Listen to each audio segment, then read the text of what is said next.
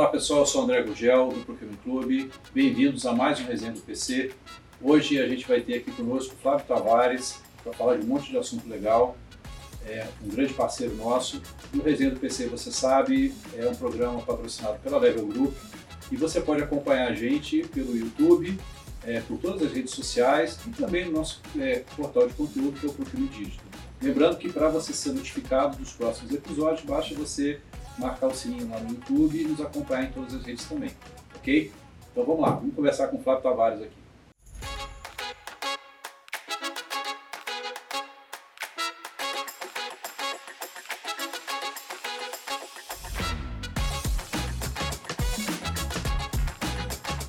Flávio, obrigado por você estar aqui.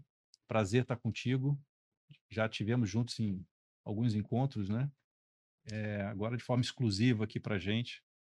É, para começar, eu acho que seria legal você contar um pouco da tua história, né? De como que foi a tua trajetória. Eu já vi você falando de tanta coisa diferente, né? Antes de falar do que você está é, eh, trabalhando hoje, né? Mas conta para a gente um pouco da tua história, como é que tudo começou para você.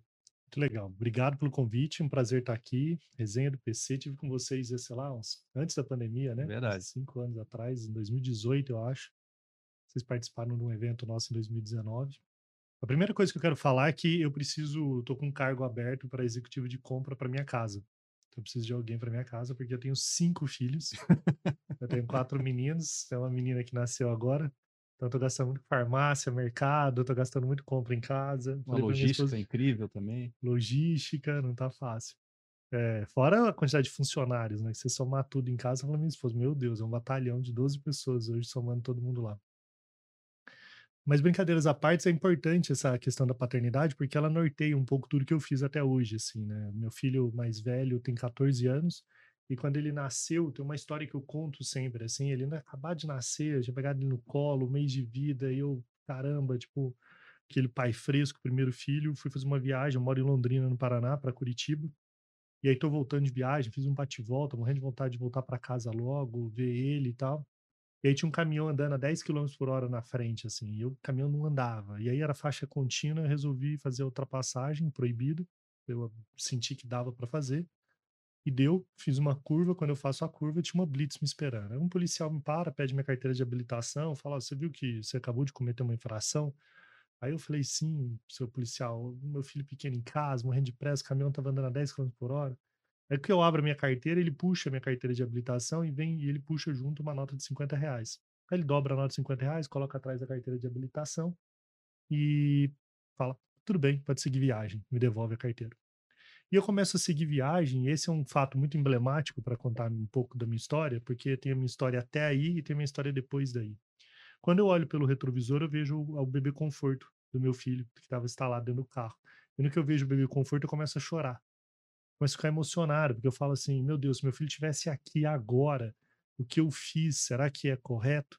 Será que o que eu fiz aqui é um exemplo? E comecei a ficar emocionado, e eu, eu com aquela coisa de pai fresquinho, meu filho acabou de nascer. E eu fiquei tão emocionado que eu resolvi voltar, assim, eu falei, não posso deixar isso, assim, fiz o retorno, o primeiro retorno que tive, voltei, chamei o policial que fez a, a aplicação da, que me, que, me, que me subornou, de certa forma, Chamei ele e falei, seu guarda, não sei se o senhor tem filho ou não, eu tenho um que acabou de nascer. Ele falou, não, eu tenho dois. E ele ficou meio assustado. Eu falei, olha, o que o senhor fez foi errado, o que eu fiz foi errado, eu preciso muito que o senhor me deu a infração e me devolva os 50 reais. Esse é o certo a fazer, porque se os seus filhos estivessem aqui vendo e se os meus, meu filho estivesse aqui, é, essa era a atitude certa a ser tomada. Por que, que eu conto essa história? Porque para mim, desde então, eu vivo uma vida como se eu tivesse olhando todos os dias no retrovisor do carro, vendo o bebê conforto agora dos meus cinco filhos. Então é como se cada lugar que eu fosse, eu já fui convidado a me retirar de aproximadamente mais de 20 empresas ao longo, sei lá, dos meus últimos 15 anos, 14 anos de vida executiva, por não concordar com valores e princípios que eram colocados na mesa e que não condiziam comigo. Então eu comecei numa empresa de tecnologia eh, que se tornou uma das maiores do Brasil aí de mobilidade corporativa, que era uma empresa de telemetria. E eu comecei nesse nessa questão de nascimento do meu filho, eu já olhava, voltei para o negócio e eu falei, cara, mas se é para viver uma vida que os meus filhos se orgulhem de mim, eu não posso simplesmente trabalhar. Eu não posso simplesmente ir lá e cumprir meu protocolo. eu preciso deixar marcas. E aí eu lembro que nessa empresa de telemetria, 14 anos atrás, eu chamei os meus sócios executivos da empresa e falei, cara, a gente não tem um negócio, a gente tem uma causa, a gente precisa levar as pessoas em segurança para casa, essa é a nossa missão. E aí nós criamos um maior movimento que existiu, talvez no mundo, na América Latina com certeza, que foi o Instituto Parar, que foi um movimento de mobilidade corporativa que já foi feito, teve 85 mil empresas associadas, a gente construiu cursos que foi para o Canadá, Estados Unidos, oito países na Europa, China, é, com um movimento gigantesco e que se transformou, ficou até maior do que a própria empresa de tecnologia. Assim. Aí disso nasceu o Welcome to More, a gente estava muito mais focado em Smart City, é, mobilidade inteligente, a gente começou a discutir que mobilidade não é só o veículo, mobilidade é a própria vida. Aí vem a história da Dona Maria, né, que depois eu conto, que Aí que eu crio o movimento Somos Todos Dona Maria, porque pô, a pessoa demora duas, três horas para chegar para o trabalho, duas, três horas para voltar para casa, e nenhuma empresa se preocupa com o tempo que as pessoas se deslocam, é, foi ampliando a discussão. Né. Mas, para mim, isso que é legal destacar, eu ainda estou olhando o retrovisor. Então, você fala assim, Flávia, eu já fui palestrar e palestro muito, e eles falam, ah, você é o maior especialista, fui apresentado algumas vezes, é o maior especialista de mobilidade do Brasil. Olha uma vez que eu estava num evento, os caras me chamaram, falaram, um especialista de mobilidade do Brasil e tal. Eu fui, palestrei, quando eu terminei a palestra, um, um diretor lá de uma empresa me chamou e falou, você não é o maior especialista de mobilidade do Brasil. Você é o maior especialista de pessoas do Brasil. E aí eu falei, cara, ele sacou então, ele entendeu. Ele entendeu pelo menos a minha ambição, assim, porque a minha ambição nunca foi fazer com que ah, os temas que eu estivesse envolvidos fossem os temas principais da minha vida. Todos eles sempre foram desculpa por um meio, por uma forma de chegar nos lugares que eu precisava chegar para falar de fato das coisas que eu acredito. Então, a minha palestra em Terra de Robô, Quem Tem Coração é Rei, foi a palestra que eu mais fiz aí no longo dos últimos três, quatro anos, e é uma palestra que eu estou falando em Terra de Robô, Quem Tem Coração é Rei. Quer dizer, já está na frase, já, já diz o que eu trato dentro da palestra. É, que é muito do resgate do humano, né? Hoje eu estou envolvido com projetos de educação, a gente tem uma missão de fazer com que toda empresa seja uma empresa de educação. Aí você fala, pô, educação é o propósito da sua vida? Não, é só uma desculpa. Mas, pô, mas educação é nobre, é super nobre, mobilidade também é nobre. Eu estou vivendo educação de uma forma intensa. E muita gente já está me apresentando aí como um grande especialista de educação do Brasil, sendo convidado aos maiores eventos de educação no Brasil. Vou lá para falar de quê? Pessoas. Porque tem uma frase que eu amo, né? Tipo, não é a educação que vai mudar o mundo, quem muda o mundo são as pessoas. Você precisa educar as pessoas para que as pessoas mudem o mundo. Então eu estou muito mais preocupado com as pessoas. Os meios que a gente vai usar para isso, até porque a educação por si só, e a gente trata muito isso na Upper, que é a nossa empresa de educação, é... educação é lifelong learning, né? Educação é a Dona Maria, seu João, seu José que você encontra. Educação é você entrar no Uber e você ir lá e ter a capacidade de distrair essa pessoa coisas que podem impactar e mudar o curso da sua própria história. Educação é tudo que a gente faz enquanto a gente caminha. Assim. Educação não é mais só um modelo formal, não é o ato de você separar um tempo para aprender algo. A vida está te ensinando todos os dias, em todos os momentos, em todos os instantes. Então, se você olha por essa perspectiva, a educação é muito mais abrangente do que a gente envelopar ela numa caixinha. Né? Vocês fazem aqui no Resenha do PC, no portal, os caras que estão lendo, eles estão consumindo, eles estão ouvindo, eles estão o tempo inteiro aprendendo. Né? Falar, nossa, isso aqui é quase uma pós-graduação. Isso, a pós-graduação da vida. E muitas das coisas que vocês estão ensinando aqui tem uma prática e uma aplicação, às vezes melhor do que uma metodologia que foi desenvolvida 20 anos atrás, você vai dentro de um curso de pós-graduação, aí você segue aquela tese, para aprender sobre assuntos que em 48 horas ficam defasados. Né? A gente vive essa era do conhecimento onde a informação é, ela desaparece em segundos. Então, como que você mantém essa estrutura formal? Né? Então, hoje eu tenho então o Welcome Tomorrow, sou CEO ainda, eu não estou mais na empresa de tecnologia, é, vendi minha participação em 2020, Instituto Parar também. Hoje eu estou focado no Welcome Tomorrow, na Upper, para quem quiser conhecer upper.live. Aliás, estava falando aqui sobre o Procurement. Acho que a gente pode contribuir muito com vocês. A gente desenvolve muito projetos, ecossistemas né, de educação. Eu acho que tem muito a ver com o que vocês estão fazendo aqui. Boa. É, conselho virtual, a gente tem uma plataforma para democratizar conselhos consultivos para pequenas e médias empresas no Brasil, e dentro da Upper a gente abre escolas, assim, então hoje a gente fundou a primeira escola do metaverso do Brasil, que hoje está com 8 mil alunos, eu acabei de escrever um livro sobre metaverso junto com Walter Longo, para quem tiver curiosidade, chama Metaverso, onde você vai viver e morar em breve. É, a gente está lançando uma escola nova agora, que é a Escola do Nexialista. Esse é um tema bom, estou muito empolgado com ele. E também a gente tem a Escola do Criador, que a gente é sócio do Rock in Rio, e a Escola do Sono. Acabamos de lançar a Escola do Sono para ensinar as pessoas a dormirem melhor. É, mas o que a Upper faz é provocar marcas e empresas a entenderem que não tem como tangibilizar propósito se não for através da educação. Se não for através da educação, esquece. Ah, porque ah, vou montar uma creche. Não, não. Ah, eu vou fazer uma campanha linda, maravilhosa de marketing. Não, não é propósito. Tangibilizar propósito, concretizar propósito, é a empresa pegar o melhor que ela tem e pegar esse melhor e tentar transformar a vida do seu cliente através da educação. Então, eu tenho um exemplo. O primeiro projeto da Upper era uma, a maior empresa de, de, de lençol, cama, mesa e banho, de travesseiro que existe no Brasil. Primeiro projeto da Upper. Eu cheguei para ele, para o CEO dela, e falei para eles: cara, o seu negócio não é sobre vender travesseiro. O seu negócio deveria ser sobre ensinar o brasileiro a dormir melhor.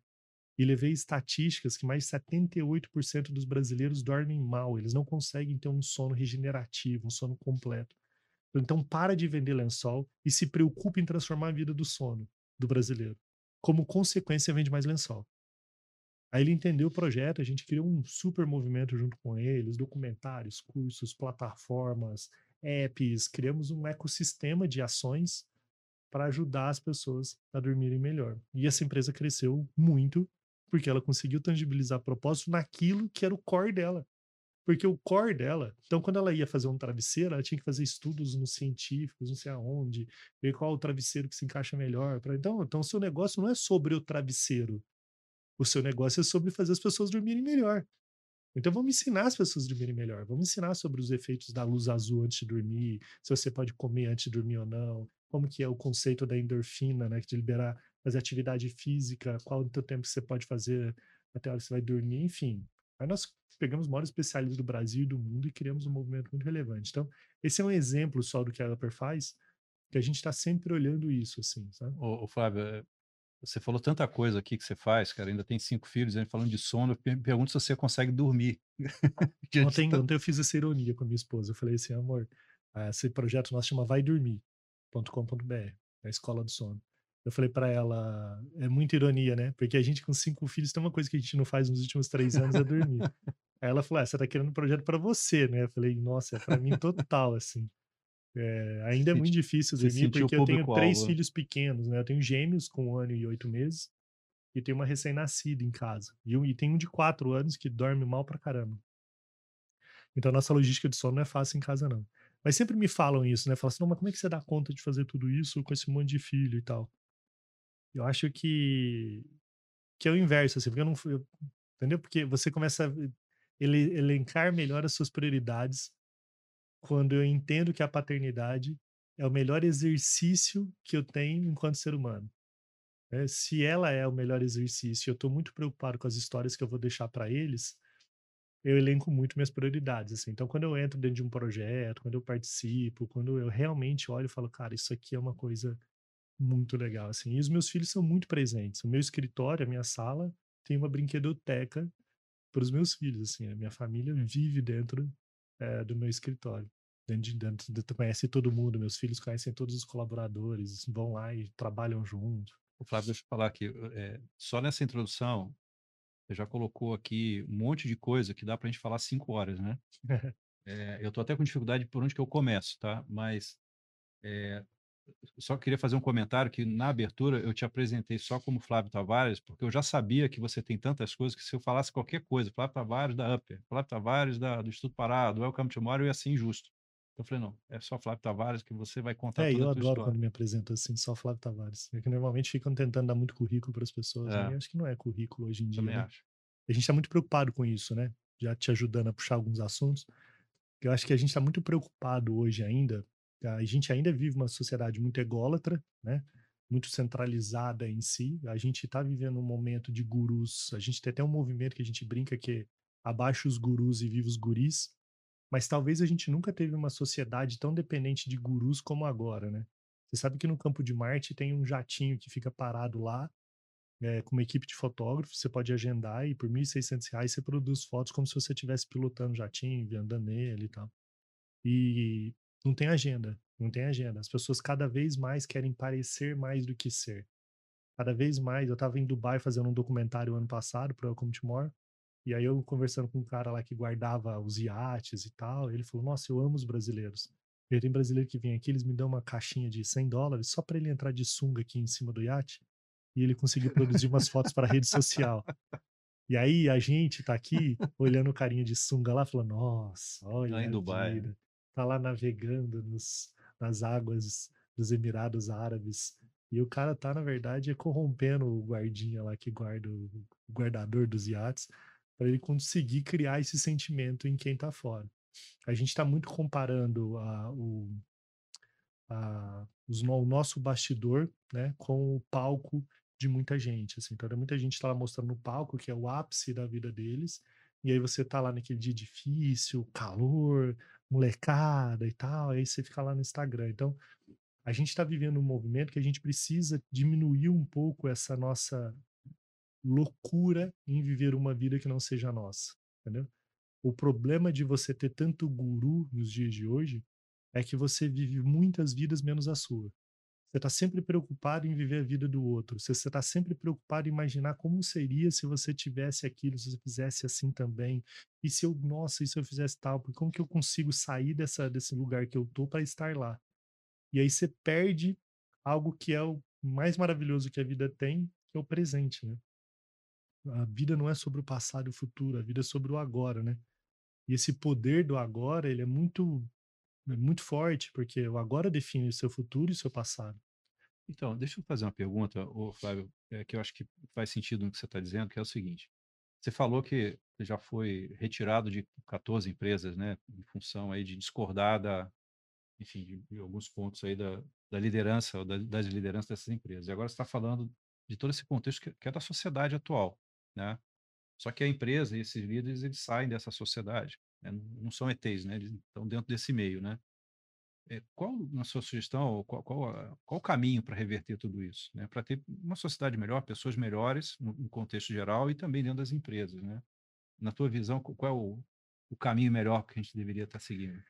Nietzsche, o filósofo Nietzsche, ele separa a humanidade em duas dois grupos. Ele fala que tem a moral escrava e moral aristocrata, segundo Nietzsche. Moral escrava são todas aquelas pessoas que você precisa delegar, mandar falar, e que se você não falar para ela que ela tem que chegar às oito da manhã, ela não chega às oito da manhã. E a moral aristocrata para Nietzsche são as pessoas mais empoderadas, os empreendedores, o cara toma iniciativa, o cara que resolve. Você não precisa pedir para ele limpar o chão, ele vê que tá sujo, ele vai lá e limpa o chão e tal. Olhando por essa perspectiva, eu sempre tive uma dúvida, respondendo sua pergunta, que eu discuti muito com Walter Longos ao longo dos anos, que é do tipo, será que é possível transformar uma moral escrava em moral aristocrata? E o Walter sempre bateu que não, impossível. Quem nasceu moral escrava, morre moral escrava. O cara nasceu para viver aquela vida. E aí, sem discordar dele, mas tentando achar um caminho, eu falei, Walter, mas você já parou para pensar que por causa das condições que as pessoas estão inseridas, muitos moral aristocratas não sucumbem e acabam vivendo uma vida de moral escrava por não ter tido contato com pessoas que impulsionassem ela e falassem você pode, vai, você mostra para o mundo quem você é. E ele concordou comigo que existem muitas moral, existem muitas pessoas de moral, muitas pessoas de moral escrava hoje, talvez adormecidas. E aí é legal isso, porque eu sempre dou esse exemplo. Então, quando eu vou numa padaria e tem lá 10 garçons e todos me atendendo mal, eu não fico julgando e dizendo assim, coitados, esses caras nunca vão ser nada na vida e tal. Eu penso que todos são moral aristocrata adormecida. E penso que o que falta pra gente é provocar mais essas pessoas. E falar. "O que que você Olha, eu vou assumir um compromisso contigo aqui. Eu não sei como, vai ficar gravado aqui, de aproximar você do nosso primeiro entrevistado, que é o Dimitri, né? É, que faz um, um trabalho de educação, que eu queria falar um pouco sobre isso contigo também, que você falou muito de educação, é, com crianças que não têm oportunidade. E res- os resultados que ele vem obtendo com essas crianças, que, que acabaram se tornando crianças empoderadas, é, é impressionante. Tem casos assim que realmente é, é difícil você não não chegar às lágrimas com as histórias que ele conta dessas crianças que ele mentora dentro do- da Passos Mágicos. Mas É a faísca que eu falo, né? Quando você tem esse gerador de faísca, que é o Dimitri, Porque eu falo da composição do fogo, né? O fogo ele é composto por comburente, combustível, faísca e o calor. A, quando você tem o comburente, que é o ar, o combustível são as crianças, a faísca é alguém que junta isso para gerar calor, gerar fogo. Então você precisa ter alguém gerando fricção. Então, o que eu estava querendo falar, né, ia te falar de sua resposta, é que muitas pessoas que estão nos ouvindo agora ouvem tudo e falam, pô, mas você não sabe como que é a minha empresa. Eu trabalho num lugar aqui, cara, que, nossa, os valores aqui tudo, tudo errado. Os caras comandam e controle o tempo inteiro. O meu chefe é insuportável. Ou não sei o que. Sempre a gente tem muitas desculpas. E já foi normal, até talvez em alguns eventos de vocês, eu já devo ter falado sobre algumas coisas e alguém vem me procurar com esse argumento, dizendo assim, cara, maravilhoso tudo que você fala, mas, mas é muito difícil é. as condições que eu estou inserido. E aí o convite que eu faço para você, seja um construtor de fogueira. Para construir fogueira, você precisa ser a faísca. Você precisa começar a conectar o comburente com o combustível e gerar faísca. E gerar faísca é não aceitar o status quo das coisas. Ela fala assim, mas eu vou ser um rebelde. Não. Você pode ser um Dimitri. Pode ser uma pessoa aqui com gentileza, com provocação. Fala, e se a gente fosse por aqui? E se a gente fosse para lá? Você e sabe... um testemunho que eu tenho é que esse CEO que você acha que é comando e controle, que é o cara insuportável, esse cara, esse cara precisa, é um pedido de amor. Esse cara precisa de faísca. Porque quando ele sentiu o calorzinho do fogo, eu, por experiência própria, os meus mais de 40 anos, assim, né? 30 anos de vida trabalhando na vida executiva. É, dificilmente eu te contar de alguém que, que mais difícil que fosse. E quando você chegasse no lugar certo, esse cara não despertasse uma consciência dele falar: no fundo, todo mundo quer construir legado. Todo mundo quer ter significado na vida. Os caras se perdem, pressão, acionista, não sei o que, vai para lá, o cara vai lá. Mas puxa esse cara para um papo. Pessoal, esquece trabalho. É muito difícil você ali, na hora de você gerar essa fricção e essa faísca, essa pessoa não falava. Eu queria fazer isso. E eu, eu, eu tenho muitas histórias sobre isso, sabe?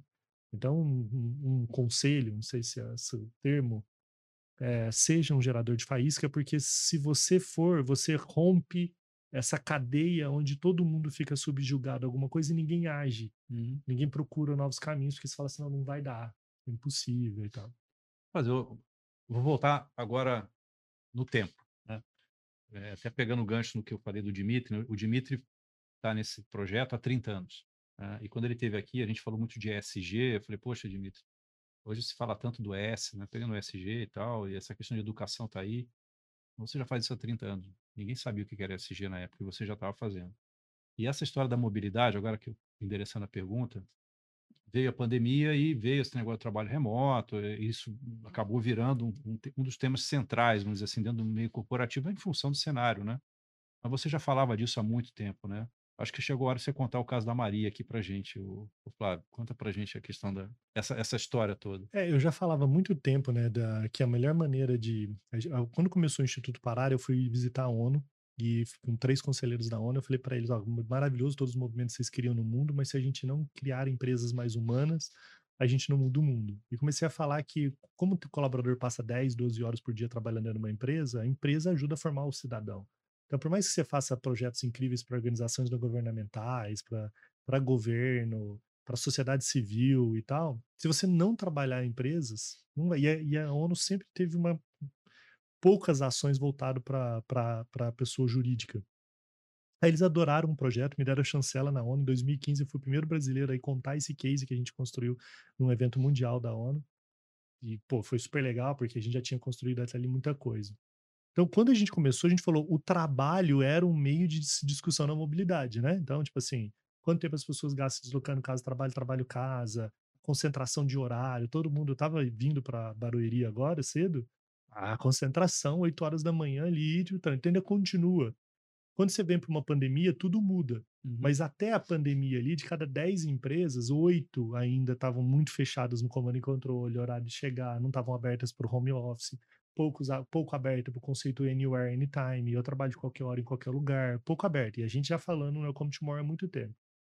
E, e para mim isso é um olhar mais humano, né? Então lá em 2017, um jornal grande aqui de São Paulo me chamou para fazer uma palestra sobre mobilidade. E como era minha minha palestra de abertura, eles queriam fazer um debriefing comigo, né? Um briefing, né? Eu fui lá na reunião com eles no, no jornal, tava o CEO do jornal Era um evento importante, gigante, com a maioria das montadoras, grandes players e tal. E aí, como alguns lá já me conheciam, eles estavam preocupados de eu, de continuar num toque muito humano, que é o que eu faço com as minhas palestras. E aí eles começaram, não, não, a gente não queria que você falasse tanto sobre isso, a gente queria que você falasse mais sobre carro autônomo, sobre transporte público, porque o governo do estado está apoiando essa iniciativa, e a gente quer que o enfoque seja transporte público e tal, sei lá. E o tempo inteiro eles falando sobre que eu, os temas que eu gostaria, que eles gostariam que falasse, eu falava, olha, eu não me sinto confortável, se vocês querem que minha palestra é sobre isso, o, meio o transporte em si é um meio, o fim são as pessoas, se você não falar de pessoas, você não, você não entendeu nada das discussões que vocês estão fazendo aqui e tal. E aí entra uma senhora para servir café no meio da reunião. E aí interrompe a reunião porque ela começa a servir água e tal. Eu aproveito que ela deixa, começo a conversar com ela, pergunto o nome dela, ela fala Dona Maria. Eu falei, Dona Maria, quanto tempo a senhora trabalha aqui? Ela falou, ah, 35 anos. Eu falei, 35 anos, Dona Maria. Nossa, muito tempo. E como é que é a sua rotina, Dona Maria? Conta para mim enquanto a senhora serve café. Casa, trabalho, trabalho, casa, como que é? Ela falou, ah, meu filho, é puxado. Eu acordo 5 horas da manhã, preparo o café dos meninos, 6 horas eu tenho que sair porque eu gasto um pouquinho mais de duas horas para chegar aqui. Falei, nossa, tô no meio para ir embora. Vou embora, eu saio daqui 6 horas da tarde, chego 8, 8 e 15 em casa da noite, preparo a janta dos meninos, deixo o almoço do outro dia pronto, fico um pouco com os meus filhos, vou dormir para acordar às 5 horas de novo. Eu falei, dona Maria, eu vou fazer uma pergunta para a senhora e queria que a senhora não se constrangesse. Nesses 35 anos, alguém que está aqui nessa empresa, na sala de reunião, ou em qualquer lugar dessa companhia, já se preocupou com o tempo que a senhora gastava se deslocando da sua casa para o trabalho, do trabalho para casa? Alguém já perguntou onde a senhora mora? Tirando RH no dia que a senhora faz seu cadastro lá, alguém já perguntou onde a senhora mora e quanto tempo a senhora gasta para chegar aqui? E eu perguntei três vezes, ela com vergonha não queria responder. Na terceira vez, o CEO da empresa ela bateu na mesa e falou: Fala, dona Maria! Ele queria ouvir a resposta mais do que eu. E a dona Maria balança a cabeça negativamente, né? Tipo, não. Aí eu levantei, dei um abraço apertado na Maria, a Dona Maria fica emocionada, fiquei ali uns alguns bons segundos apertadinho, abraçado nela. Levo ela até a saída, fecho a porta, volto para eles e falo: "Cara, não tem interesse nenhum em palestrar no evento de vocês. Para mim, vocês não têm legitimidade alguma para falar sobre esse tema, enquanto vocês não aprenderem a cuidar da Dona Maria. Acho que vocês devem procurar outro palestrante para fazer a abertura desse evento, porque enquanto vocês não entenderem a discussão que vocês estão fazendo aqui, enquanto vocês não forem mais sensíveis com as donas Marias que existem dentro dessa companhia, tudo que vocês estão falando aqui para mim é uma maneira de vocês ganharem mais dinheiro. E evento virou isso para vocês. Então, desculpem, mas uh, não condiz com os meus valores. E Aí acabou a reunião. Não fiz. Aí acabou a reunião. Óbvio, né? Chá, o, o senhor ficou bravo comigo, meu xará até, o Flávio também. Ficou bravo, falou, cara, que postura é essa? Gasta nosso tempo, a gente já pôs você na divulgação e tal. Eu falei, Flávio, todo respeito, cara. Vai, coloca sua mão na consciência, vai pensar sobre o que eu tô te dizendo e um dia você vai entender. Aí um diretor, para dar uma bafa, falou: Eu vou te levar até a saída. E, e, a saída era longa. Tipo, sei lá, era muito longe. Tipo, do lugar que a gente estava até a saída, eu fui pedindo um táxi. Esse diretor não falava absolutamente nada no caminho e era longo e eu não sabia o caminho para sair. Enfim, eu brinco que eu ficava com medo ele me levar para um pau de arara, me trancar num quartinho, me deixar lá e tal. E aí cheguei, o táxi já tava me esperando, aí eu fui sair, esse cara me chama, assim, ele não tinha falado nada no caminho inteiro, ele me chama de volta, ele falou, posso te dar um abraço? Aí esse diretor me deu um abraço apertado e falou no meu ouvido, eu também sou a Dona Maria. E eu entrei dentro do táxi, cara, com essa frase, eu também sou a Dona Maria. E aí eu fiquei emocionado, assim, eu fiquei dentro do táxi, eu já mandei uma mensagem pro meu time, eu falei, a gente vai criar um movimento, somos todos Dona Maria. Porque somos todos Dona Maria, porque todo mundo quer ser dono do seu próprio tempo, sabe? Somos todos Dona Maria porque todo mundo quer ser respeitado. Somos todos Dona Maria porque todo mundo quer atenção, todo mundo quer sentir que você tem valor, todo mundo quer saber que você é importante, sabe? E quando ele me fala somos todos Dona Maria, você quebra ali um abismo social que existia entre uma mulher que há 35 anos serve café e limpa o chão, para um diretor que deve ganhar super bem, mas que tem o sentimento dentro dele de uma Dona Maria. E que, que talvez ninguém nunca perguntou para esse cara quanto tempo ele mora. E depois eu descobri, esse diretor morava mais longe que a Dona Maria, gastava três horas para chegar, três horas para ir. Eu somos Dona Maria, ele falou, cara, tô no limite da minha exaustão, assim, ninguém nunca, eu tenho que chegar no horário. E o cara é diretor. Então eu queria mover a Dona Maria. E a história da Dona Maria tem um desfecho bonito, porque uns seis meses depois, como é um jornal, eu fui chamado para dar uma entrevista, e aí era lá a entrevista outra área e tal. Eu, tudo bem, fui lá, era um, um editor lá de uma da área de, de, de carros. Ele me chama para fazer uma entrevista e eu tô lá esperando o jornalista para fazer a entrevista. Dona Maria passa. Aí eu, Dona Maria, ela me viu, ficou feliz que ela lembrou de mim. Eu falei, senta aqui um pouquinho. Ela sentou do meu lado e comecei a conversar com Dona Maria. Dona Maria me conta que ela tinha um filho que tinha acabado de formar em direito de 21 anos, um outro com 17 que tinha acabado de passar em arquitetura, e ela fica o tempo inteiro contando a história dela como a alegria do mundo. Semi-analfabeta, veio do Nordeste, sabe escrever o próprio nome, a alegria que ela tinha dos filhos, que eles eram é, voluntários na igreja, faziam projetos sociais, que os filhos tipo, entregando para o mundo. Dona Maria não reclamou nenhum minuto. Enquanto a Dona Maria falava dos filhos dela, eu ficava segurando minha garganta, o nó, para não chorar. Quando a Dona Maria termina de falar, eu abraço a Dona Maria, a Dona Maria vai embora, eu penso, ninguém vai escrever um livro sobre Dona Maria. Não vai ter um filme no cinema sobre a Dona Maria. Não vai ter o sonho grande do Jorge Paulo Leme, os grandes bilionários do Brasil não são a Dona Maria. Mas eu saí dali convicto que tudo que eu quero ser na vida é uma Dona Maria, porque a Dona Maria entregou tudo, absolutamente tudo que ela tinha para gerar riqueza nas pessoas que ela mais amava. Dona Maria pode não fazer grande diferença no mundo, mas talvez o filho dela, arquiteto, que ela abriu mão para que esse menino fizesse arquitetura, fico com vontade de chorar de lembrar. O filho dela, advogado que se formou, talvez sejam advogados e arquitetos brilhantes, porque um dia a Dona Maria, sem reclamar, ficou trabalhando quatro horas por dia e voltando de ônibus, fazendo almoço e janta à noite, sem ser respeitada de certa forma pela empresa que ela trabalhava, naquilo que era no seu, no que ela tinha de mais importante, que era seu próprio tempo, sem poder tomar café com os meninos. Ela deixa o café pronto, porque ela acordava muito cedo. Uma vida sem tomar café com seus filhos. Mas tudo que a Dona Maria tinha ali, alegria no coração pela riqueza que ela gerou na vida deles. Então, quando termina isso, eu lembro que fui fazer uma palestra na Ambev e eu falei isso na Ambev. Eu falei, cara, que Jorge Paulo lembra que nada. Que Abílio de News que nada. A gente tem que aprender a olhar para Dona Maria que está limpando o seu chão e servindo o seu café. Essa história é uma história que deveria te inspirar muito mais na sua jornada. E o pessoal do Procurement aí, que cuida de várias, tantas áreas, né? Quantas Dona Maria que não estão aí perto de você? Aliás, na nossa vida, quantas pessoas não abriram mão de muita coisa para que a gente estivesse aqui? Então, quando você começa a inverter essa lógica e trazendo isso para a mobilidade, a mobilidade é um meio para provocar tudo isso. Uhum. Eu lembro que depois que a gente começou a criar esse movimento sobre Maria, cara, o que eu ouvi de história de executivos, de amigos falando, cara, eu tô fazendo isso. Toda vez que alguém vai servir café, eu pergunto: Onde você mora? Quanto tempo você quer deslocar até aqui? Como que é essa história? Ah, falou, e, e assim, eu criei um grupo aí na época de caçadores de histórias de Donas Maria, sabe? Uhum. Não, e quantas pessoas, né, eh, não se identificam com essa história, né, Fábio? Não necessariamente é, que, que sirvam café, mas que trabalhem é, 10, 12, 14 horas por dia, que moram muito longe do, do, do, do trabalho. Não tem tempo para os seus filhos, né? Pois é, então assim, quantas pessoas não se identificam com isso? Agora, eu queria te fazer uma pergunta é, aí veio a pandemia. Essa história Dona Maria, eu lembro que você contou num evento que eu, que eu, que eu participei, né, que eu estava lá assistindo, antes da pandemia, né? E eu achei muito bacana, e até o movimento.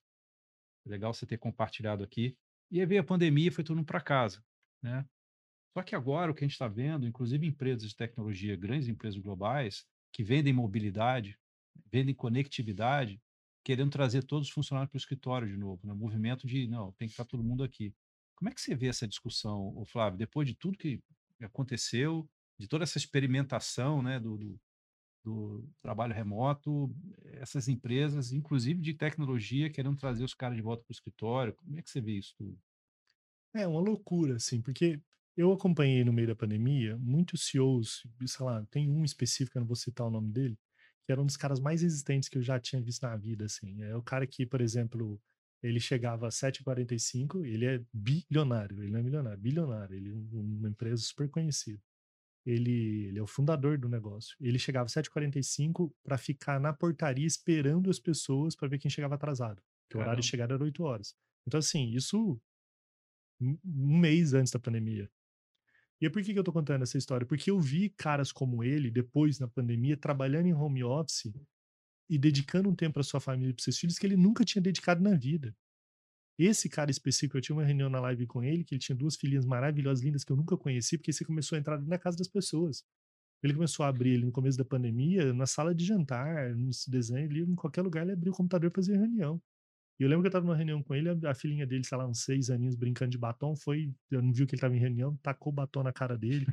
e aí o cara super sério, ele ficou constrangido, eu comecei a dar risada. Eu falei, cara, fica de boa, tá tudo certo. Aí eu vi que ele deu uma amolecida. Então você vê no movimento aqui que você tem aqui na, indo para Campinas, aqueles fazenda da Boa Vista, bombaram na pandemia. O que, que é isso? É um monte de executivo e CEO que falou, cara, é muito mais legal trabalhar perto da minha casa, minha família, jogando golfe, é, não sei o quê, e esses condomínios estão bombando. Então, quando você vê esse movimento agora de retomada e que as pessoas estão nessa crise, vai ser três dias home office, dois aqui, vai ser flexível, vai ser tal. Aí outros falam, não, para criar cultura tem que estar tá todo mundo na empresa, vamos voltar tal. Eu não sei de onde está partindo isso, entendeu? É para os caras sem família, assim, ó, os caras são sozinhos, solitários, que fica, fica assim, ó, vou voltar para o trabalho, quero trabalhar e ficar lá dentro do escritório e tal. Porque o que é o normal agora, falar assim, Flávio, mas o que que funciona? Tem uma fórmula. O que funciona é você adequar o que funciona melhor para todo mundo. Então a palavra é a flexibilização. Né? Se funcionar melhor para você ir para o escritório, porque tem muita gente que eu conheci e conheço que prefere trabalhar no escritório. A casa não tem as condições, é muito barulho, é, tem muitos filhos, igual eu, meu Deus, trabalhar em casa, Jesus. Assim. O negócio é ter opção, né? Você tem opção. Aí fala assim, ah, mas eu quero trabalhar no escritório, mas eu precisava chegar às 10, porque de manhã, fluxo transital, quero levar os filhos na escola, quero voltar tomar um café em casa com a minha esposa e quero chegar às 10 porque eu, esse tempo que eu levo os filhos na escola é o tempo que eu gastaria me deslocando se eu fosse no outro horário. Então eu vou chegar em 40 minutos do que chegar em uma hora e meia, e nessa diferença de tempo eu tô levando meus filhos na escola, tomando café com a minha esposa, tranquilo e tal. Então, as empresas precisam flexibilizar para ver individualmente o que funciona para cada um. E aí você cria um plano baseado nisso. Um pouquinho antes da pandemia, um amigo meu, CEO de uma empresa grande francesa, ele tomou a decisão de mudar a empresa dele para Barueri. Eles estavam ali na, na, Nações Unidas e eles tomaram a decisão de vir para Barueri, como esse movimento aconteceu. Uns seis meses antes da pandemia. Aí quando ele me contou, eu falei, mas por que não? Lá, ah, consegui um aluguel barato, tem um negócio aí do imposto, TSS, aqui, vou para lá. Eu falei, pô, ele mostrou economia, felizão da vida e tal. Eu falei, deixa eu te perguntar um negócio. 400 funcionários. Você perguntou para os funcionários o que eles acham disso? Fez uma pesquisa interna. Ele ficou congelado. Ele nem piscava. O olho dele arregalou para mim assim. Ele falou, cara, não fiz. Eu falei, mas você não acha que essa decisão, além da economia, não vai impactar diretamente a vida de 400 pessoas? Você acha que a primeira coisa que você devia ter feito antes de ter tomado a decisão, ele já tinha alugado já. Ele já estava preparando um anúncio era perguntar para as pessoas para quem funciona e para quem não funciona. No, aí ele ligou para o diretor de RH na hora, chamou ela lá na nossa sala que estava, ela sentou constrangida, aí ele falou: tem que fazer pesquisa. Aí fizeram a pesquisa. 87% rejeitava a mudança dos 400. Uhum. Rejeitava no sentido: se eu pudesse escolher, eu não iria, porque vai piorar. Aí ele ficou desesperado, porque ele já tinha acertado tudo. Aí o que, que ele fez? Aí, não, mas, mas não, já, se a gente for, o que, que fica bom para você? Aí, não, fica bom se tiver ônibus fretado. Aí arrumaram cinco ônibus fretados. Não, fica bom se eu puder chegar no horário flexível. Ah, então vamos para o horário flexível. Ah, fica bom para ele não perder o time. Porque ele estava claro ali que ele ia perder em algum momento, talvez não na virada, porque a pessoa não ia tipo, fazer um motim todo mundo sair, mas eles iam começar a procurar outra oportunidade de trabalho para não ter que sofrer. É, além de trabalhar insatisfeito, né? Essa mobilidade. Agora, Flávio, deixa eu fazer uma pergunta que eu não podia. Eu vou mudar de assunto. Tá? Porque você é um cara de mil assuntos, né? Tem que aproveitar a pista toda. É, você falou de educação na abertura. E a gente já conversou sobre a questão da dessa questão da inteligência cognitiva, das redes neurais. Eu queria que você falasse um pouco do que a gente já fez nos bastidores, né? A gente bateu o papo é, sobre a capacidade das pessoas hoje de, de, de adquirir conhecimento, né? É, associado a esse tema da educação, que eu concordo em gênero grau contigo que ela tem que ser muito menos calcado em conhecimento que é perecível e muito mais na habilidade de raciocínio e de, de conseguir né, se entender em relação ao contexto, né? Eu queria ouvir um pouco, é, um pouco muito desse assunto que eu sei que você tem muito para falar sobre, é, sobre esse momento atual e o muito que você está fazendo nesse contexto também. A gente está fundando agora a escola do Nexialista e essa escola é talvez a que esse ano específico é o que eu estou uma maior empolgação, assim, porque o nexialista, para quem não sabe, é assim, existe duas habilidades que dizem, né, que existem as pessoas com perfis generalistas e as pessoas com perfis especialistas. A gente está defendendo que a grande habilidade ou perfil do futuro é o perfil, perfil nexialista. O nexialista é que ele não é especialista, ele não é generalista, mas ele cria nexo, ele cria sentido em tudo a seu redor. É uma pessoa que o tempo inteiro ele está criando conexões, que é um dot connections, que é o conceito da rede neural, da sinapse. O tempo inteiro ele está olhando a seu redor e falando, gerando potência nas coisas que estão perto dele. Que isso produz ecossistema, produz conexões. Então, é, eu conecto isso mais isso daquilo. É a história da mala com a rodinha. A mala de viagem existe há 200 anos, mas a mala com rodinha existe só há 60 anos. Demorou 140 anos, é um piloto de avião até que teve essa ideia, para ele olhar a roda do avião, que já existia há 2 mil anos, olhar uma mala que existia de 100 a 140 anos e falar: e se eu pegar essa roda, diminuir o tamanho dela e enfiar debaixo da mala? O nexialista é o que está o tempo inteiro colocando rodinha debaixo de mala. O tempo inteiro ele está criando conexões. Por que, que esse tema é importante trazendo isso que você. Porque é tudo que a gente falou até aqui nesse papo nosso, a gente falou sobre o resgate do humano. Mas tem um movimento que está tentando cada vez mais nos robotizar, que é o uso exagerado de tecnologia. Então, o Brasil é o país que mais consome redes sociais no mundo hoje. Não tem nenhum país que consome mais redes sociais. Opa! Não tem nenhum país que consome mais redes sociais no mundo do que o Brasil. É 5,4 horas média que o brasileiro passa conectado em redes sociais. Há um movimento nos últimos 3, 4 anos de queda de conexão, de hiperconexão nos países desenvolvidos, Estados Unidos, Europa, por causa de privacidade, tantas discussões que tiveram sobre redes sociais. No Brasil, não. O Brasil só cresce. E cresce tanto que em 2021 a gente assumiu o primeiro lugar como o país que mais consome redes sociais. Se você dorme 8 horas por dia, a gente está falando que 30% do tempo útil hoje o brasileiro passa conectado em alguma rede. Em alguma rede ele está conectado. Qual que é o problema disso? O problema é que a forma que o algoritmo usa para prender a minha e a sua atenção se chama o viés da confirmação. Ele cada vez mais ele te dá conteúdo que combina com as suas pesquisas, sua busca, com seu pensamento. E aí faz com que você passe mais tempo conectado, porque ele fala, hum, esse aqui ele tem uma tendência direita, fez uma pesquisa sobre o Bolsonaro, exemplo, ele vai dar conteúdo do Bolsonaro. Qual que é o problema disso? O problema é que uma sociedade inteligente, uma sociedade com capacidade cognitiva, é uma sociedade capaz de lidar com divergente, com contraditório e com diferente. Todas as vezes que a gente se fecha em bolhas e acredita que as nossas convicções, as nossas percepções são definitivas, tem um risco aí e o risco que a gente vê refletido na política que a gente está vivendo hoje no Brasil, cada vez mais tribalizada, cada vez mais todo mundo defendendo um lado e poucas pessoas pensando de uma maneira mais ampla e de maneira mais periférica. E aí o que, que é o problema? O problema é que a gente está ficando robotizado. Então hoje você pega um exemplo, né? E todo mundo que está nos ouvindo passa por isso. Você vai, você vai num restaurante, raríssimo você encontrar um garçom que gentilmente se abaixa, olha no seu olho, pergunta seu nome e está preocupado com você. Você vai num, num supermercado, você não vê mais seres humanos. Cada vez mais você vê as pessoas vivendo robotizadas. Eu, antes de chegar para cá, fui tomar um café e vi andando e comecei a prestar atenção no jeito que as pessoas se movem, no jeito que as, as pessoas não olham onde elas estão andando, elas não curtem mais a paisagem, elas não estão andando olhando o movimento do vento batendo na árvore, como é que o sol está brilhando, elas não estão, elas estão focadas, parece um bando de robô olhando para um lugar só, com a cabeça lá cheia de informação, e quando não, com o celular na mão, olhando ali enquanto caminha o WhatsApp e qualquer outra informação. E pior, é uma informação é, seletiva, né? Está consumindo aquele conteúdo que o algoritmo oferece mais do mesmo, vamos dizer assim, né? Não é, é uma, aquilo. Ainda, ainda, que fosse um conteúdo mais diverso, né? Como você falou, mas... Quando a gente era jovem, você deve ser dessa minha época aí, a gente tinha uma dúvida. É, eu quero aprender sobre a galáxia, sobre, sobre os planetas que existem na galáxia, o que, que você faz? No nosso caso, imagino que o seu também, enciclopédia Barça. Certo? Para achar aquela informação, você já tinha que desenvolver capacidade cognitiva, você tinha que achar qual é o livro que era, qual é o número, qual o capítulo que podia estar aquela informação. Você te gastava uma hora para chegar naquele lugar para depois ler todas as informações. Então, como você não tinha que você não queria procurar de novo, porque não era simples achar aquela informação na enciclopédia Barça, o que, que você fazia? Gravava na sua mente, colocava no seu repositório né? Porque depois, para achar isso, cara, se alguém me perguntar, eu preciso saber.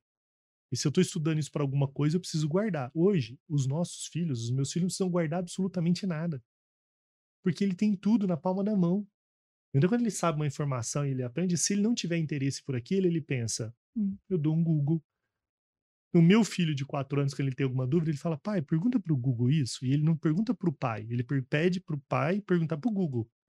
Papai, pergunta para o Google se vai chover amanhã, para a gente poder fazer piquenique.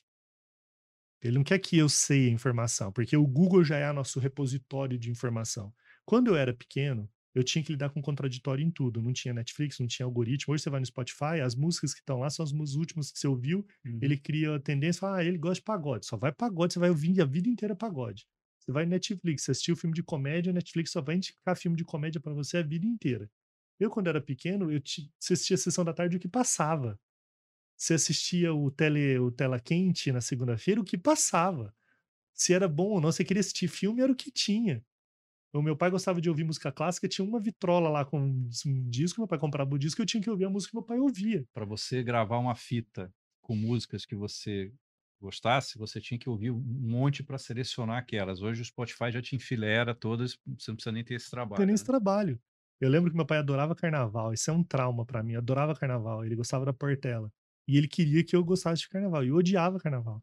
E a Portela era a última escola. Eu pequeno, com 7 anos, 8 anos, meu pai me deixava do lado lá, eu tinha que ficar com ele lá, eu cochilava ele na mão cutucão. Não, olha lá que bonito isso, filho, olha isso aqui. que ele queria que eu ficasse até a Portela. Quando a Portela entrava, meu pai era uma festa para meu pai. Hoje começa carnaval, eu meu Deus, assim, eu quero desligar todas as TVs em casa para fingir que nem existe carnaval. O sonho da minha esposa é ir para é ir lá na, no carnaval do Rio de Janeiro.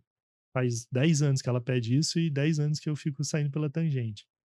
Mas quando eu era pequeno, eu tinha que lidar com isso. Hoje, esses dias, eu fui buscar o meu filho, de, o Teteu, meu filho de quase cinco anos na escola, e falei pro Teteu, falei, Teteu, eu vou colocar as músicas do papai aqui pra gente ouvir no hoje, porque ele tem a playlist dele no carro. Aí ele, comecei a colocar, ele começou a chorar. Ah, eu quero as minhas músicas. O percurso da escola dele até em casa dá 15 minutos. Eu fiz com que desse 30 minutos, fui andando a 30 km por hora, aumentei o som do meu carro e fui lá escola até em casa, bem ele gritando, chorando, ouvindo a minha trilha. E é porque ele precisa aprender que não é a vontade, não é o que ele gosta, ele precisa aprender o gosto de outras pessoas e respeitar o gosto das outras pessoas, e respeitar a opinião das outras pessoas, e respeitar coisas que são alheias a você. Tá tudo bem, igual eu, não gosto de carnaval, e continuo gostando de carnaval, fã do carnaval. Meu pai ainda ama carnaval, mas eu aprendi a lidar com contraditório, com divergente, com diferente, eu tava lá. Hoje, você me perguntar tudo sobre escola de samba, eu adorava na quarta-feira de cinza ficar gritando as notas da escola de samba junto com aquele cara lá. Portela, 10! E meu pai comemorava, porque ele achava que esse Portela ia ganhar, e passou a vida inteira, a Portela nunca ganhou. Então, por que, que eu estou dizendo isso? Que um dos motivos que tem feito com que a nossa vida fique muito robotizada e automatizada, porque o sábio de hoje é as pessoas que sabem fazer perguntas. O ignorante, o imbecil, o idiota é a pessoa que acha que tem as respostas no mundo que a gente vive, da era do conhecimento, onde a informação está cada vez mais difusa, cada vez distribuída, e que você tem acesso a quase toda a informação do planeta na palma da sua mão, você tem a Biblioteca de Alexandria agora. Se a gente quiser assistir agora, parar isso aqui, assistir uma aula de Harvard, a gente assiste. Então não é mais sobre convicções. Não é sobre todo mundo ser dono do conhecimento. A gente tem que aprender a fazer perguntas que o Google não responde. Esse é o desafio nosso humano. É, você falou uma coisa, é, você falou um monte de coisa legal, o, o, o Flávio, é, é, é, impossível não ouvir essa história que você está contando e a gente também não ficar pensando na própria história, né?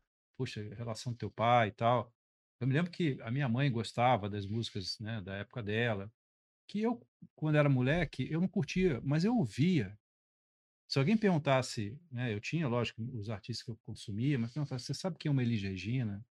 Você sabe quem é é, um Calbi mil... Peixoto, meu pai adorava Calbi é, Peixoto. O, na época também, da, da, minha mãe, né, o Roberto Carlos, né, né, aquela coisa do Jovem Guarda. Claro, claro que eu conhecia. Ou seja, a gente não era tão fechado a ponto de. Não, sei, nunca ouvi isso na minha vida, não sei nem quem é esse cara. Como você não sabe quem é o Milton Nascimento, você não sabe quem é o Roberto. Para mim é uma coisa assim, olha, gosto ou não gosto, porque não representa a minha geração, nesse caso, esse artista representa mais até a geração da minha mãe, mas a gente ouvia, a gente. E, e, outra, né? Uma coisa que eu, eu particularmente até me orgulho, né? Porque eh, especificamente você falou de de música. É, a minha filha tinha os artistas dela quando era menor. Minha filha vai fazer agora é, 25 anos já.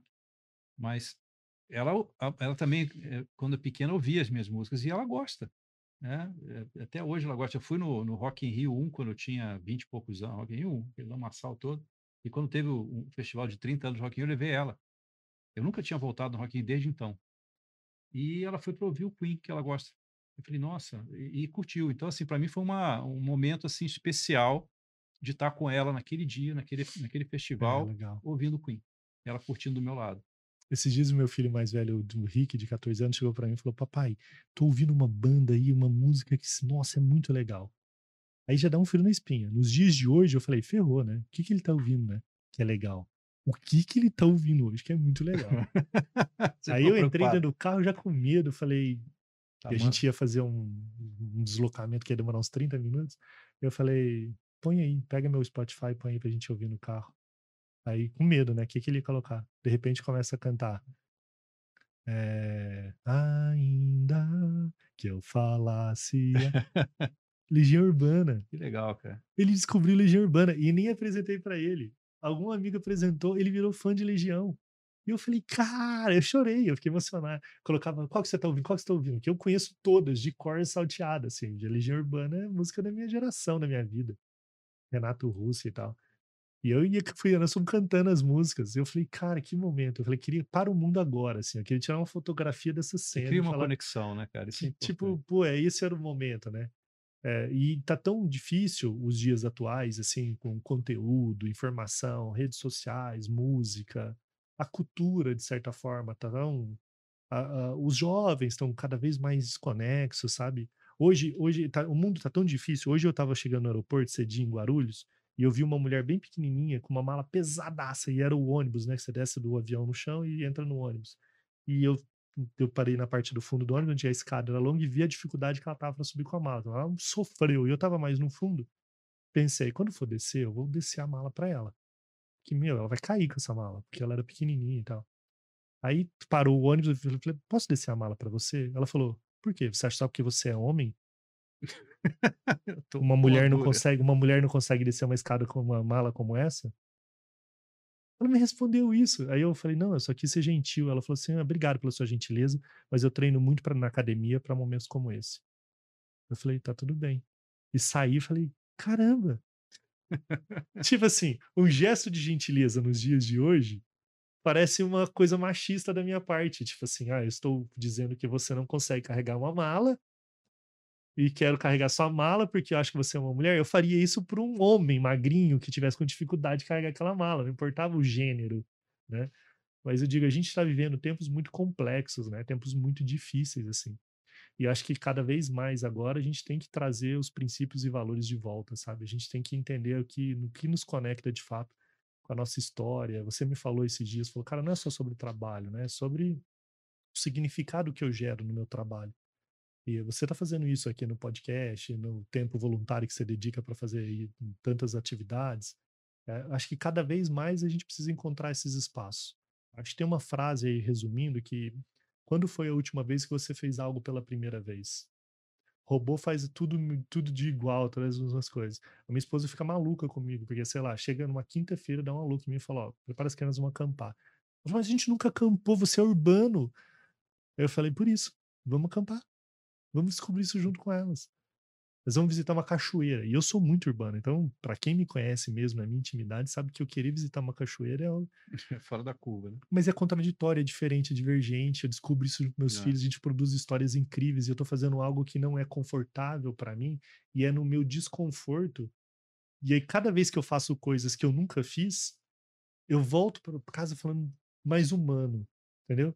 Eu volto mais cresce, né? vulnerável, eu volto seus, mais... seus limites aumentam, né? Você vai crescendo. E a gente está vivendo uma vidinha muito quadradinha ultimamente, ah. né? Todo mundo fazendo o mesmo. Flávio, a gente está, infelizmente, chegando perto do, do, fim do tempo, mas eu não posso deixar você embora sem você falar de um assunto que a gente também conversou e eu quero muito ouvir o que, que você tem a dizer sobre o tal do metaverso. Eu sei que você tem um monte de opinião a respeito, sei que você está envolvido nesse tema.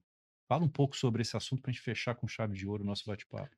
É, o metaverso é um tema que hypou, né? Ficou na hype aí de um bom tempo aí depois que o Mark Zuckerberg mudou o nome da empresa. A gente lançou a escola, a escola explodiu. Eu, ano passado, a gente teve 8 mil alunos, lancei esse livro. Mas cada vez mais, eu comprei o óculos, um exemplo de metaverso, né? O Quest do Facebook, sei lá, no começo do ano passado, para os meus filhos. Comprei dois. Primeira semana alucinado, segunda semana só chamando os amigos em casa para mostrar. Terceira semana uma visita ou outra que ia, hoje tá a teia de aranha, assim, teia de aranha. Sei lá, se você perguntar hoje quando foi a última vez que nós usamos, não tem noção, assim, acho que faz seis meses que eu não liga os óculos em casa. Existe uma, um movimento quando se fala sobre metaverso, que todo mundo, ah, o metaverso, a gente vai para o metaverso. O que o metaverso está trazendo é a nova internet, a Web3, a internet descentralizada, está mostrando o potencial que há de ser explorado do blockchain, que é uma estrutura toda organizada e criptografada, que vai mudar muito o jeito que a gente faz muitas coisas. Talvez mude o registro de imóveis, cartório, tal. cada vez mais o mundo vai ser mais digital com essa nova internet. Mas o metaverso em si, que é a produção de um avatar, de você viver uma vida que não é sua lá, eu acho que aí, aí falando de um Flávio esperançoso, né? Porque o Instagram hoje é meio isso. O Instagram é o metaverso. O Instagram, você, quem tá lá não é você. É uma versão de, de você que você sonha. Porque o cara vai meter Photoshop, ele tira olheira, ele é reduz a barriga. Do, o cara do barco do, do, de Dubai lá. Né? Dubai, vai no barquinho, ele produz, ele já tá projetando uma vida que não é dele. É um meta, só não é um avatar, porque é ele ali. Então, quando foi o metaverso, todo mundo acreditava que ia ter um movimento gigantesco, porque as pessoas estão sedentas de viver uma vida que não é dela. Então, no metaverso, eu posso criar a vida perfeita. O movimento mais legal que eu vi no metaverso acontecer e que eu acho que é o que vai funcionar, porque as pessoas estão cada vez mais cansadas dessa hiperconectividade, é o movimento das pessoas que não têm acesso. Então, tem uma história maravilhosa de um cara aqui no Brasil que ele não tem os dois braços, ele não tem as duas pernas. No metaverso, ele é campeão de basquete. Ele joga com um time de basquete no metaverso, já disputou vários campeonatos no metaverso e ele já ganhou vários títulos é, de basquete jogando no metaverso. Então, quando você vê isso, você fala, cara, tem. Né? É bonito isso. Você vê pessoas que não conseguiriam jogar futebol na vida, são tetraplégicos, ele coloca um óculos e ele joga futebol. Então, esse movimento do metaverso para pessoas que não têm acesso e elas possam passam a partir de ter acesso, eu acho muito bonito isso. Agora, tem umas pesquisas que estão saindo recentemente que as pessoas estão cada vez mais é, sofrendo burnout de tecnologia, muita tudo que a gente faz trabalho, tudo está virando celular. E tem uma pesquisa que diz que 70% das compras para os próximos três anos elas vão voltar para o físico.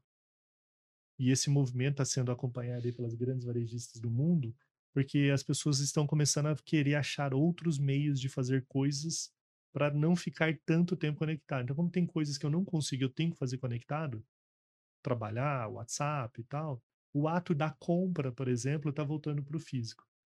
Então, o que eu acredito muito é no back to the future, assim, que eu acho que a gente está olhando para o futuro, tentando voltar para o passado, entendeu? Para buscar o sentido do futuro no passado. É engraçado, né? A humanidade sempre teve essa questão de ondas, né? De, de... Eu lembro do, da época do fast food que veio, e depois veio o movimento do slow food, enfim. A, a minha, não sei, você concorda ou discorda, mas eu tenho um pouco de feeling de que uh, essas trends aí são meio que a gente nunca está satisfeito, né? Vai muito para um lado, depois vai para o outro e fica nesse vai e volta. Mas né? você presta atenção aqui, tipo, o slow food é tudo são releituras do passado.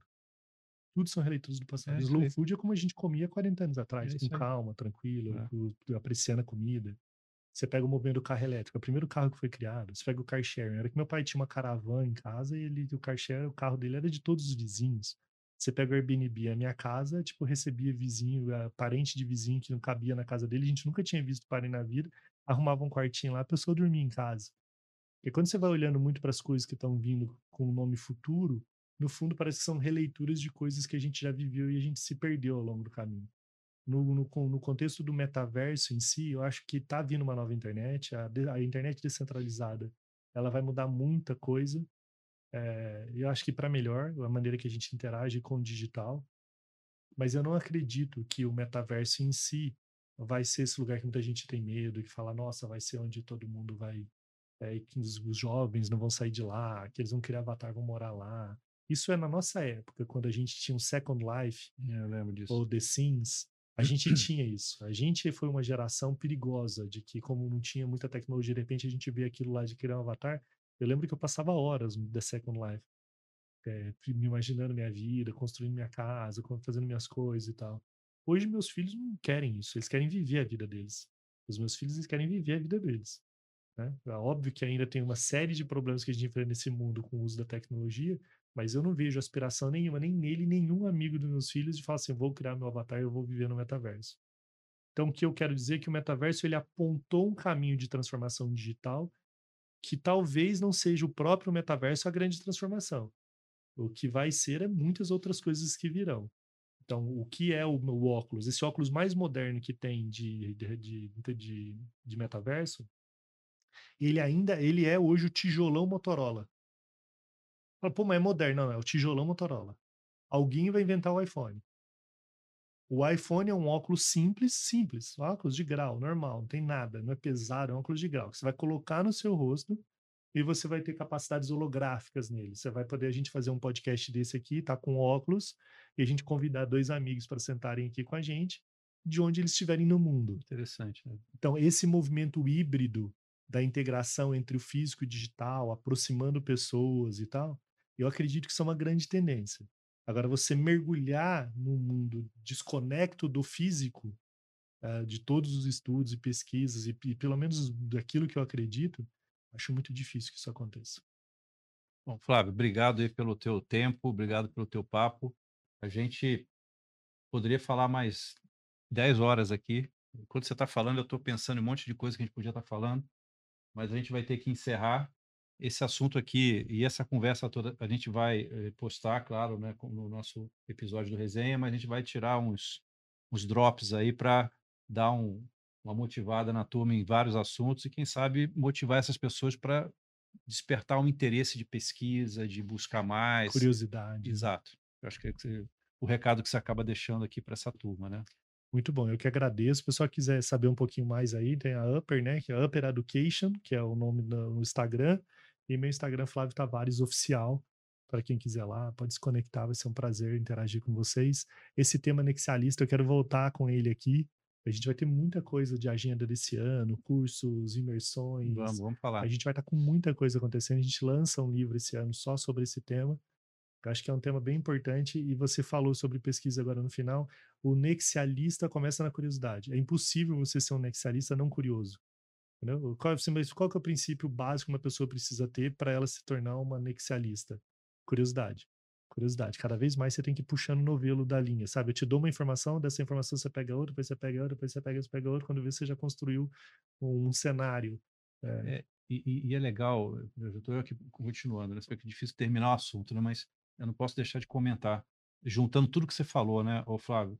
É, é essa esse movimento de despertar o interesse da pessoa pensar, né, que é o contraditório dessa preguiça pelo fato de já ter tudo pensado, né, esses exemplos que você trouxe do Spotify, etc., pelas tecnologias de hoje e é, não, não, não motivar as pessoas a, a, a, exercitarem essa questão da curiosidade, porque já está tudo feito, né? já está tudo pronto. Estou te oferecendo o que você quer. Não precisa gastar energia com o teu cérebro para pensar em qual é a próxima música que você vai escutar, ou enfim, qual é a próxima viagem que você vai fazer, porque eu já estou trazendo aqui algumas opções. Chega tudo pronto, e aí é. a gente não precisa pesquisar, você precisa ser mais curioso, né? Por isso, que, por isso que hoje tem uma pesquisa que saiu que o maior medo, fechando agora, o maior medo da humanidade não é o medo de morrer. Interessante isso, né? Que é uma pesquisa que saiu agora, que o maior medo da humanidade, o medo, o maior medo que consome as pessoas é de falar em público. As pessoas têm mais medo de falar em público do que de morrer. Jura? Do que de ficar pobre, do que perder todo o seu dinheiro. É o medo número um da humanidade numa pesquisa grande que Harvard fez aí. Ah, que coisa. Aí, eu, quando você olha isso, eu começo a entender que, assim, quando a gente está falando, quando ele em casa, e o meu filho tenta interromper a gente para falar alguma coisa, o que, que eu falo para ele? Para de falar, meu. Você espera a gente terminar de falar, depois você fala. Não sei o quê.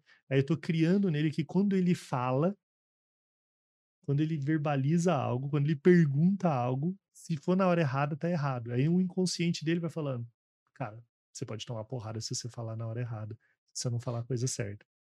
E ele vai crescendo com essa limitação. Por que eu estou dizendo isso? Porque às vezes a gente erra no, no, início, na infância com os nossos filhos, faz com que eles sejam menos curiosos. Porque quando você fala menos, você verbaliza menos as suas inquietações, suas indagações, os seus questionamentos. E aí você tira esse exercício imaginativo, criativo, questionador, Porque é isso que faz com que a gente seja anexialista, é isso que faz com que a gente crie conexões, é isso que faz com que a gente fala, e se eu fizesse isso, hein? E se eu fosse por esse caminho? E se eu tentasse isso? E se eu não acordasse esse tal É. horário, acordasse tal horário? É. E como a gente diminui o nosso questionamento e se torna menos curioso, a gente acaba sendo mais passivo na vida. Tipo, a gente fala assim, é o contentamento, a gente fica contente com o que tem.